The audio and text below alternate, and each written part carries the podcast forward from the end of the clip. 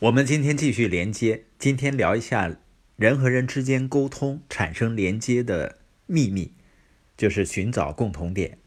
而如果我们在交流的过程中只是表达我们想表达的，就很难找到共同点了。我们应该从自己的世界进入到他人的世界，也就是说，我们想要影响和推动别人呢，你就必须首先愿意站在他们的立场上，先适应对方。从他们的视角呢来看待问题，而当我们愿意以他人的视角来看问题的时候呢，我们就容易找到共同点了。而寻找共同点呢，又是连接的秘诀。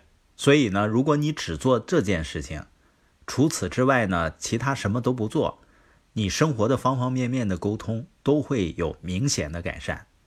下面我们就看一下寻找共同点、提升沟通能力的要点。第一个就是在你问别人“你看到的跟我一样吗”之前，先问自己：“我看到的跟你一样吗？”因为我们在和人们沟通的时候啊，总想着让人们首先以我的角度来看问题，带着这样的想法跟人们沟通的时候，总是有强加于人的感觉，或者呢，你很难理解对方，对方呢也就很难打开心门了。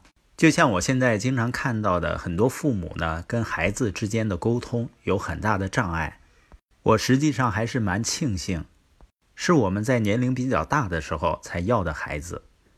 通过在系统中的学习呢，自己也相对比较成熟，没有经济和时间上的压力，所以说呢，在和孩子相处的过程中呢，更能以孩子们的视角来看问题。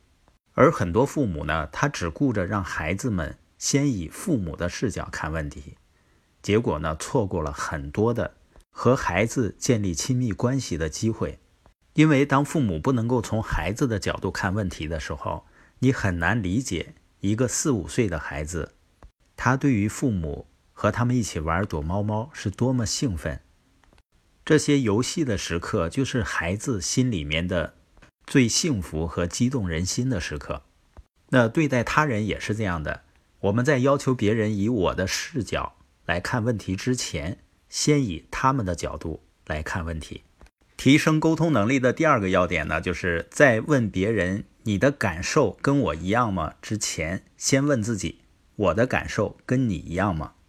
有效的沟通啊，就像带人去旅游一样，除非从人们所在的地方出发，否则不可能带上人们踏上旅程。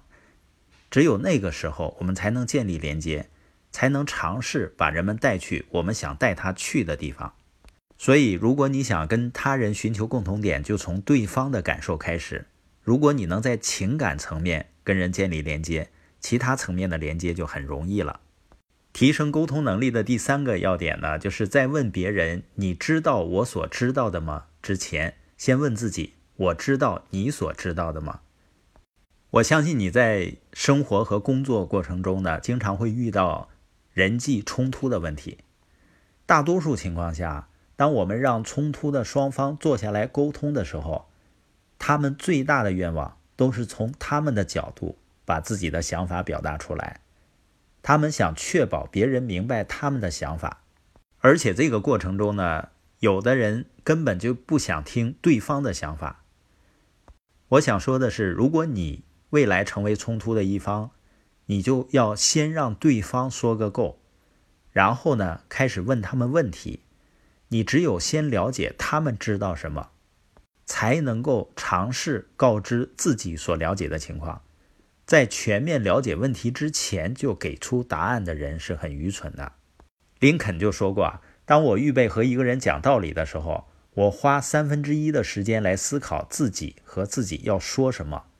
花三分之二的时间来思考对方和他们会说什么。如果我们想寻求共同点，我们也要做同样的事情。提升沟通能力的第四点呢，就是在问别人“你知道我想要什么吗”之前，先问自己：“我知道你想要什么吗？”发明家查尔斯说：“啊，知道与理解有很大区别。你可以知道许多事情，但不一定理解。人也是这样。”也许你知道一个人很多，却依然不理解他。更多的信息并不一定就是答案。要真正理解人，你必须知道他们想要什么。这就需要你超越大脑，到人们的内心里去。当我非常想了解某个人，我会问三个问题，人们对这三个问题的回答能帮助我了解一个人的内心世界。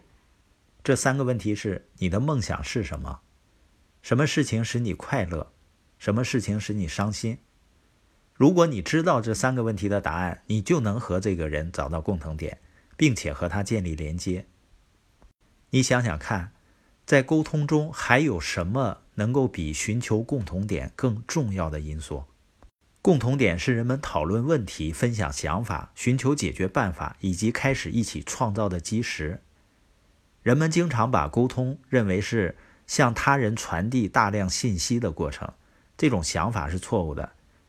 沟通实际上是一个旅程，双方共同点越多，他们一起踏上这个旅程的概率就越大。